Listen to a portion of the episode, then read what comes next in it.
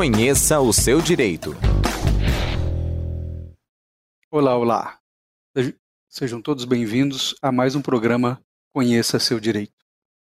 Esse é um programa patrocinado pelos cursos de pós-graduação em Direito do Centro Universitário Internacional Uninter e transmitido diretamente da Rádio Uninter. Eu sou o professor Silvano Alcântara, coordenador desses cursos. Junto comigo estão as minhas colegas de trabalho, a professora Priscila Bortolotto Ribeiro e a professora Jennifer Manfrim. Olá, professora Priscila, tudo bem contigo? Tudo bem, professor Silvano? Tudo bem, professora Jennifer? Professora Jennifer, tudo certo? Ah, professor Silvano, professora Priscila, povo de casa, é um prazer estar aqui falando sobre um assunto tão interessante com você. E o tema de hoje é, pode parecer que é endereçado mente a operadores do direito, mas você vai ver que também a você pode interessar. Por isso mesmo, preste atenção no que nós vamos comentar aqui, porque talvez é, para você realmente va valha a pena. Nós vamos conversar sobre o quê? Sobre sujeitos, atos e prazos processuais. Não lhe parece que é coisa de advogado, por exemplo? Mas talvez não. Será que você também é, está em dúvida se você pode ser um sujeito processual? Ou até como é, os prazos processuais, como que eles correm, por assim dizer? É assim que nós falamos no nosso dia a dia. Será que começa num determinado dia e começa a contar todos os dias? Será que funciona assim? Eu acho que não. Mas vamos começar. Eu vou chamar de imediato a professora Jennifer. Vamos ver o que, que ela pensa sobre isso. Olá, professor. É um tema realmente muito importante é que toca todas as áreas da sociedade, não apenas os advogados, como o senhor falou, né? E para conversar sobre esse tema, vamos dividir em três partes. Vamos falar sobre o sujeito, sobre os atos e sobre os prazos processuais, um pouquinho para que as pessoas de casa entendam bem como funciona cada um deles, né? Bom, primeiro vamos falar sobre os sujeitos processuais. Os sujeitos processuais são todas aquelas pessoas que participam do processo de alguma forma. Então, se você é parte no processo como parte requerente, é, você, é, você faz parte dos sujeitos processuais. Da mesma forma, se você é réu, se você atua como advogado, promotor, procurador, juiz, é, e os auxiliares da justiça também, todos esses formam a gama de sujeitos processuais. E cada um deles tem uma função específica dentro do processo. Para começar, vamos falar sobre é, a capacidade é, processual. Né? Todo mundo tem capacidade, todo mundo pode ser parte um processo, todo mundo pode ingressar com uma ação. Isso decorre do artigo 35, do inciso 35 do artigo 5 da Constituição Federal, que diz que a lei não excluirá da apreciação do Poder Judiciário lesão ou ameaça a direito. Então todo mundo pode ser parte em um processo, até mesmo aqueles que não nasceram, como os nascituros, por exemplo, na ação de, de pedido de alimentos gravídicos, por exemplo.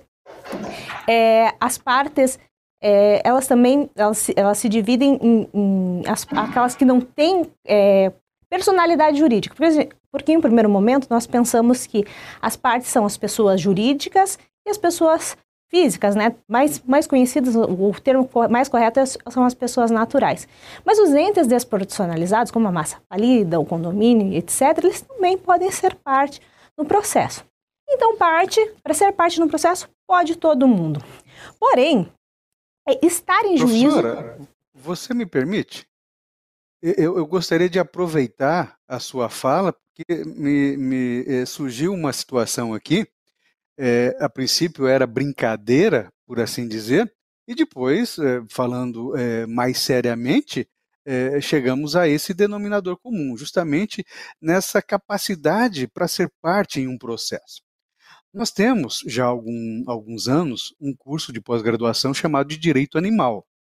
É bem verdade que a legislação eh, referente aos direitos eh, dos animais ainda está a passos lentos, uma legislação federal mais eh, potente, por assim dizer. Mas assim que surgiu esse curso, eu levava para colegas do escritório essa necessidade também de termos operadores do direito, especialmente advogados, nessa seara, justamente para proteger uh, os direitos dos animais. E aí eles brincavam comigo, mas como assim? não é? é, é por acaso nós vamos atender algum animal? E brincavam não é, comigo. Será que vai chegar aqui na porta do escritório um cachorrinho e vai bater na porta? Nós vamos abrir e vai au au au au au au au, au.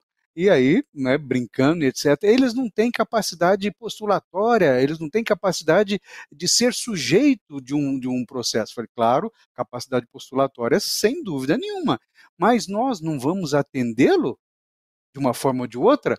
Como assim, etc. Eu falei, veja, aí fiz a comparação justamente do jeito que você está fazendo. Aqueles é, nascituros, é, aqueles que é, recém-nascidos, eles também não têm direitos? não podem pleitear direitos em um processo civil, qualquer que seja ele, e fazendo analogia com um animal, um animal maltratado por alguém, por exemplo. Ele não pode pleitear direitos, e nesse caso, professora Jennifer, é, ele não seria, não teria condições de ser um sujeito processual? O que, que você me diz? Muito interessante suas considerações, professor Silvano. No final do ano de 2021, nós tivemos uma decisão do Tribunal de Justiça do Estado do Paraná que considerava que os animais podem sim ser parte nos processos, que eles têm essa personalidade, essa capacidade para ser parte. E isso é muito importante porque representa um grande avanço no entendimento dos animais, pelo menos em relação aos animais domésticos sobre os quais nós temos grandes avanços legislativos, inclusive em relação à lei sanção.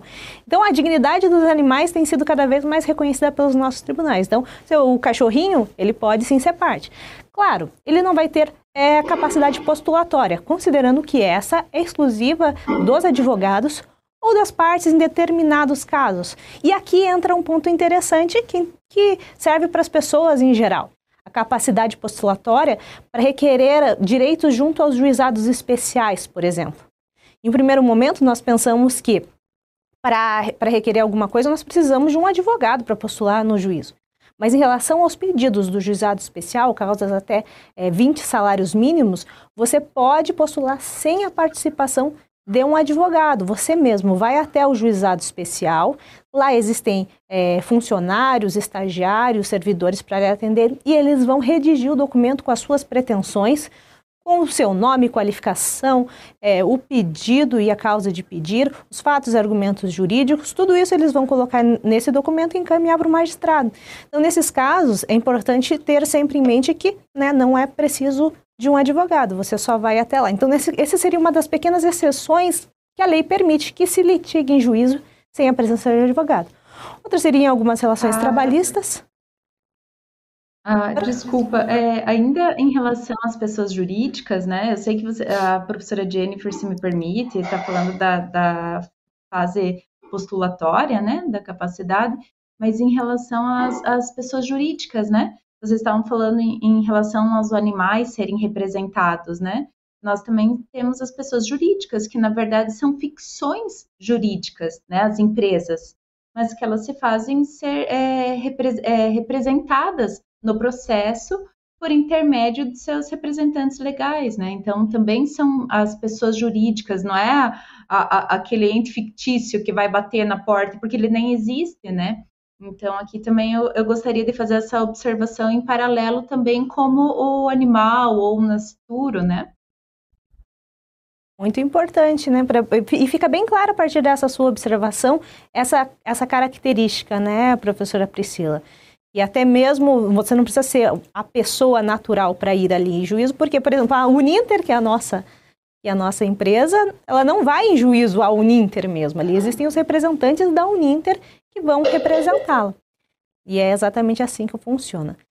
Mas, recapitulando ali rapidinho, só aquele tema da, da capacidade postulatória, quando as, as pessoas podem ir em juízo, né? É, elas também podem ir em juízo no caso do, do habeas corpus. Habeas corpus é uma, um tipo de ação que as pessoas podem, elas mesmas redigir o, o habeas corpus e direcionar ela ao juízo competente para sua análise.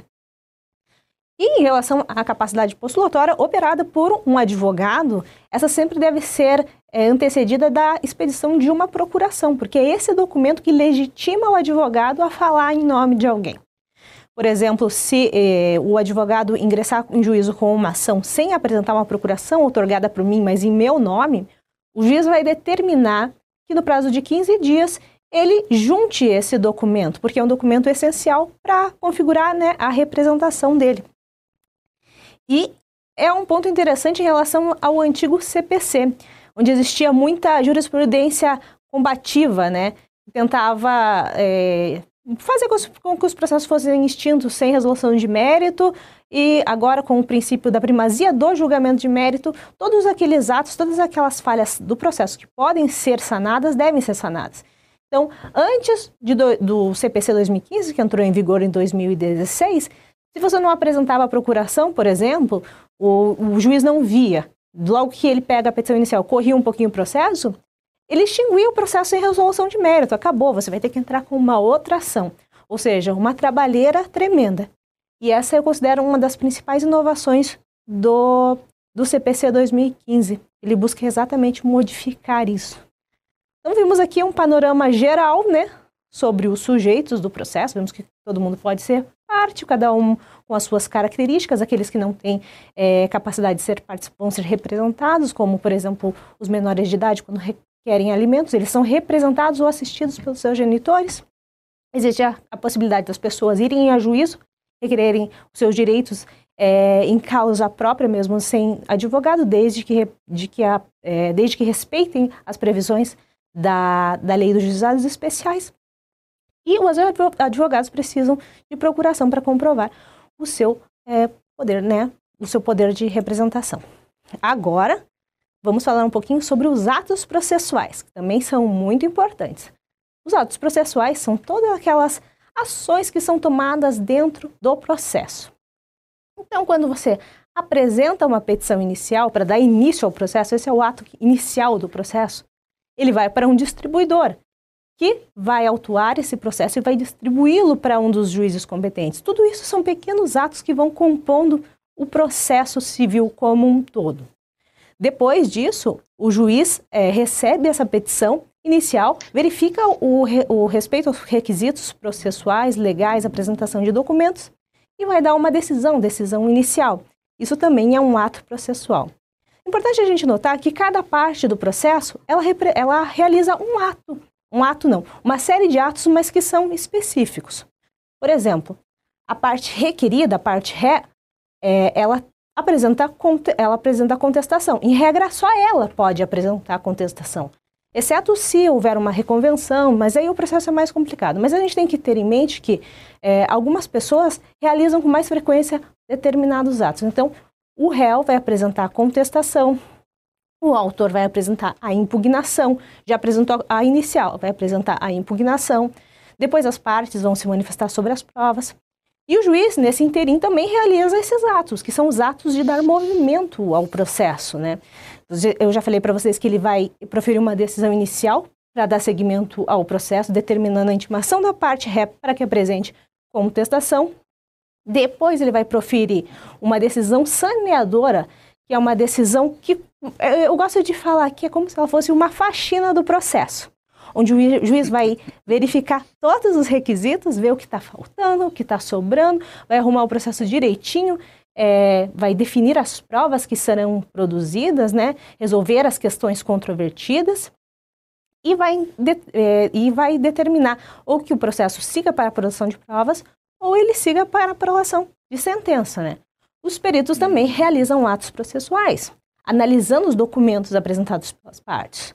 O Ministério Público, na função de fiscal da ordem jurídica, é, no, na, qual ele, na, na, qual ele atua, também realiza atos, também fiscaliza o processo para ver se tem viabilidade. Então, os atos, é, eles são esse conjunto, conjunto de ações que são tomadas durante o processo e que são essenciais para o seu bom andamento. Os servidores da justiça também realizam atos. A partir do momento em que um servidor expede uma carta de citação, expede uma carta precatória rogatória, ele está realizando atos processuais que são essenciais para o funcionamento do processo. Porque pensem, não há como um processo seguir sem esses pequenos atos de movimentação. Por óbvio, eles são determinados pelo magistrado. É, eles cumprem a, as ordens, mas com base na, nos requisitos legais de cada ato. E Trocando também... em miúdos, professor, então os atos processuais são praticados pelos sujeitos processuais, todos aqueles que nós falamos aqui.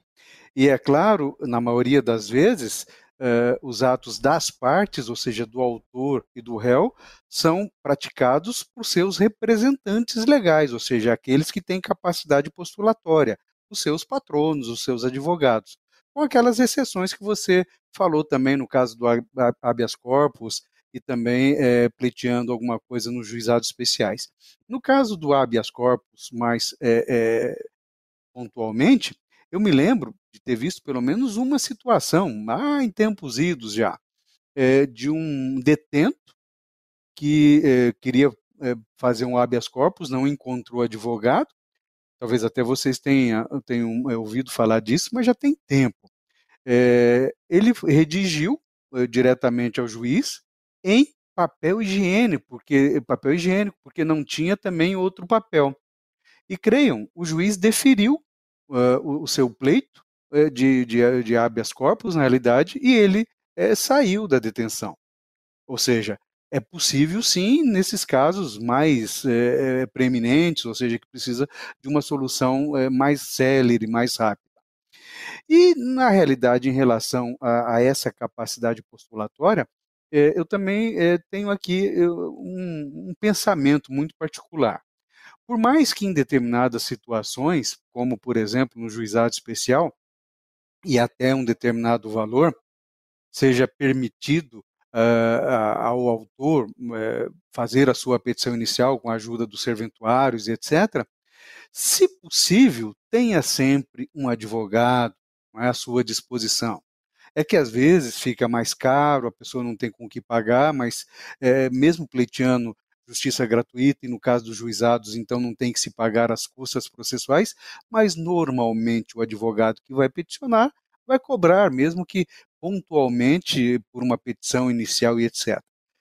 Se tiver como pagar, é preferível que tenha o advogado. Se não tiver como pagar, então é, tente aí, mas correndo um risco sério é, de não ter um resultado positivo. E também até em tom de, de não de brincadeira, mas de é, poder entender um pouco mais determinados atos, professoras, é, até para o leigo também entender um pouquinho, é, você falou que a petição inicial, por exemplo, é uma prática do ato do autor. Né? São aqueles primeiros pleitos, né? ele está pedindo isso, isso, isso e aquilo, perfeito? Depois vem a contestação. Quando eu dou aula para é, turmas que não são de direito, eu deixo a coisa mais clara no sentido de que, para mim, a contestação é a petição inicial do réu. Ou seja, são os seus primeiros pedidos, justamente contestando tudo aquilo que o autor falou. Depois vem a impugnação pelo autor. A impugnação do autor eu chamo de a contestação do autor daquilo que o réu, na sua, entre aspas, petição inicial, fez. E creiam, para eles fica muito mais tranquilo. É claro que para os operadores do direito eu não preciso dizer assim. Falarmos em petição inicial, em contestação e impugnação, já fica de bom tamanho.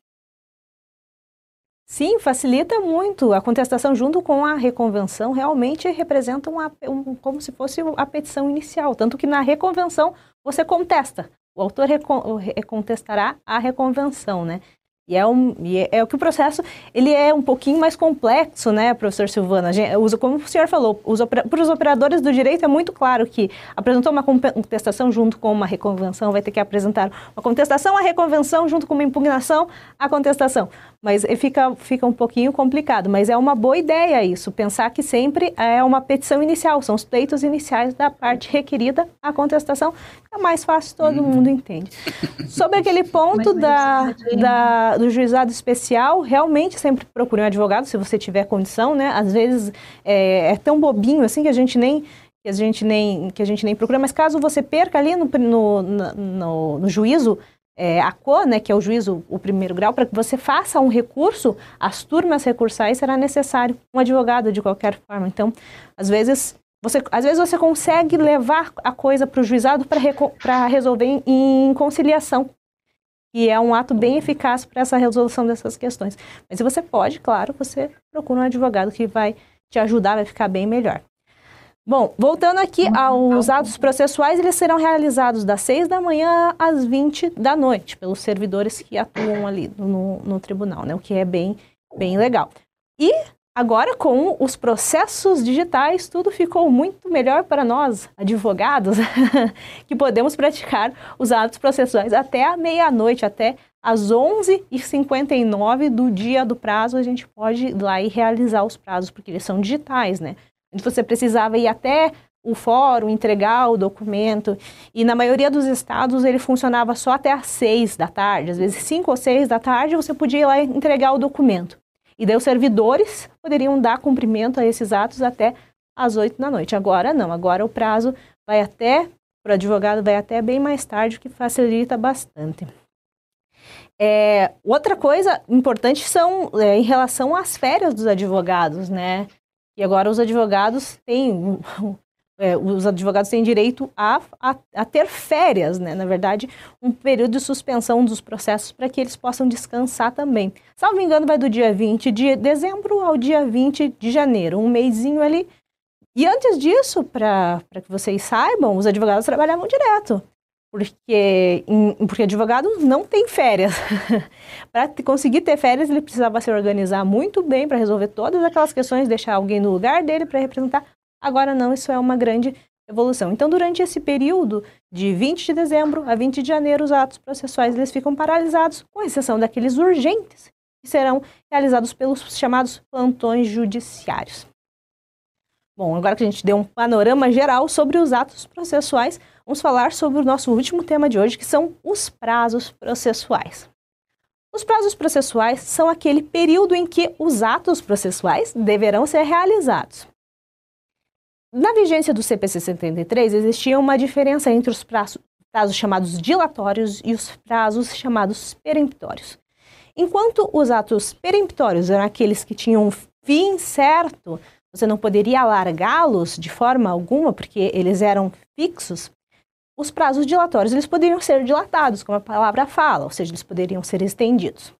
Com a entrada em vigor do CPC 2015, muitos juristas, inclusive a corrente a qual eu me filio, entendem que os prazos agora são todos dilatórios. Todos os prazos podem ser dilatados. Mormente pela inclusão dos acordos processuais, os negócios chamados negócios jurídicos processuais, em que as partes podem se manifestar requerendo a dilação de, de determinado prazo para realização das diligências. Bom, mas voltando, vamos falar sobre os prazos em uma sequência mais ou menos lógica, né? Ali a gente já conversou que a parte a requerente apresenta uma petição inicial e o réu, o requerido, eu não gosto de usar muito a palavra réu porque me remete muito ao Código Penal. Prefiro usar a, parte, a palavra requerido, mas para vocês que estão ca em casa é a mesma coisa, tá?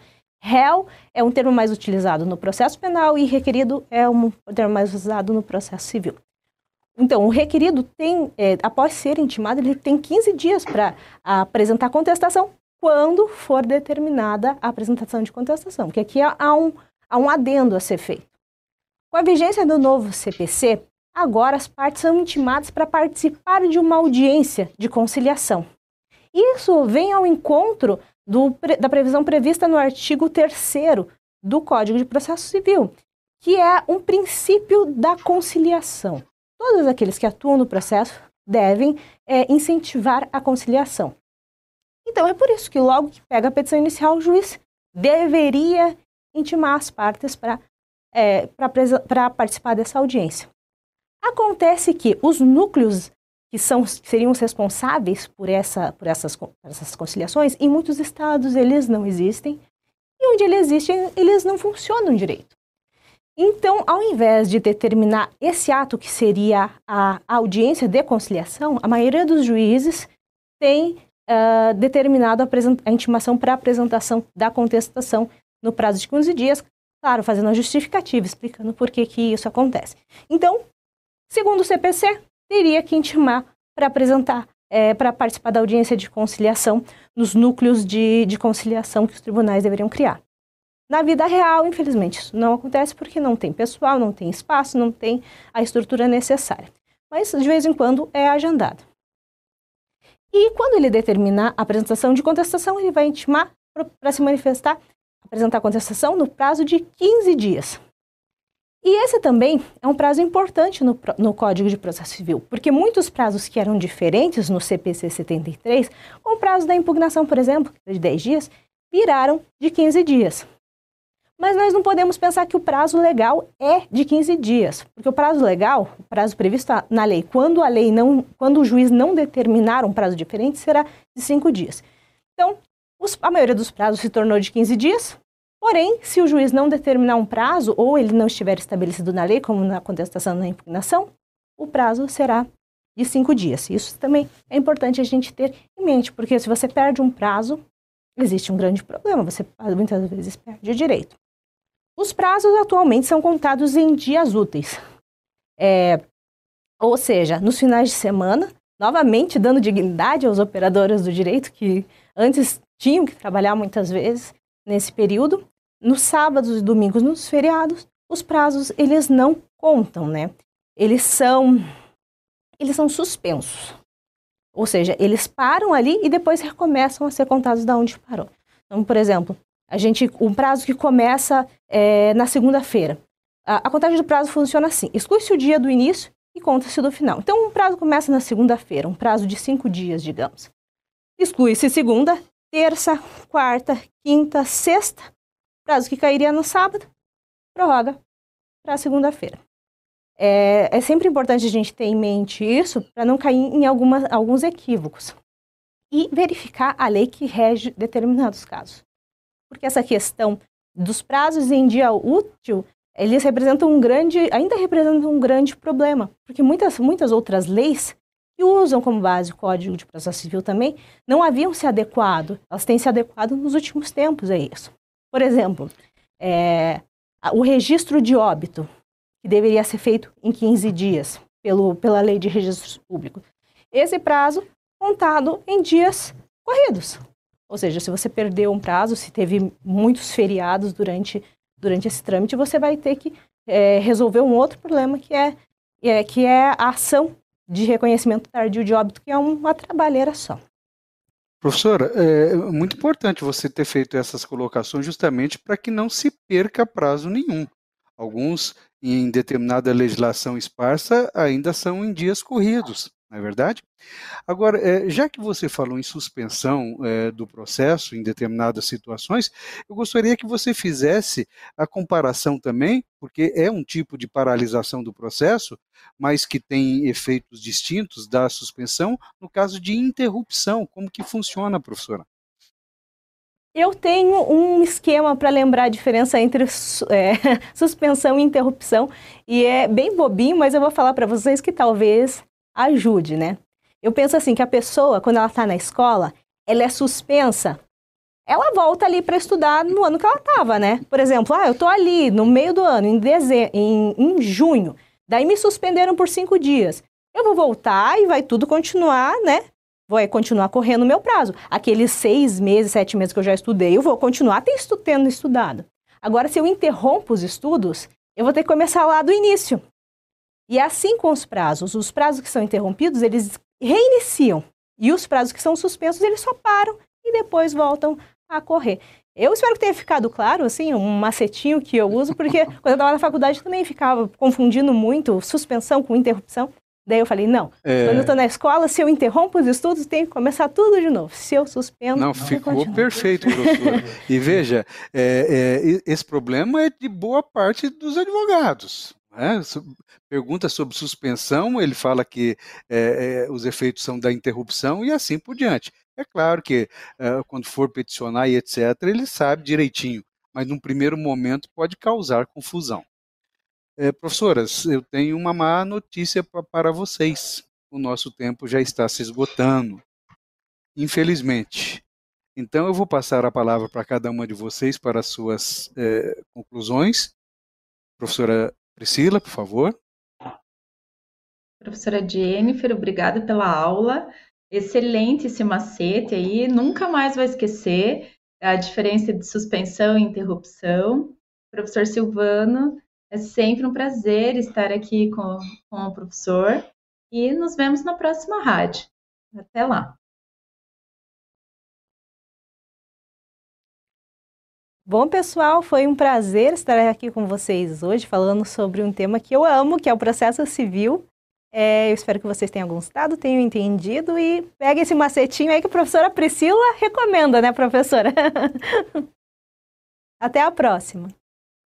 Muito obrigado, minhas colegas de trabalho. Obrigado a todos que estiveram conosco até esse momento. Se você tem intenção de cursar um curso de pós-graduação em Direito, acesse uninter.com e certamente você encontrará algum que lhe interesse. Um forte abraço a todos e até a próxima. Conheça o seu direito.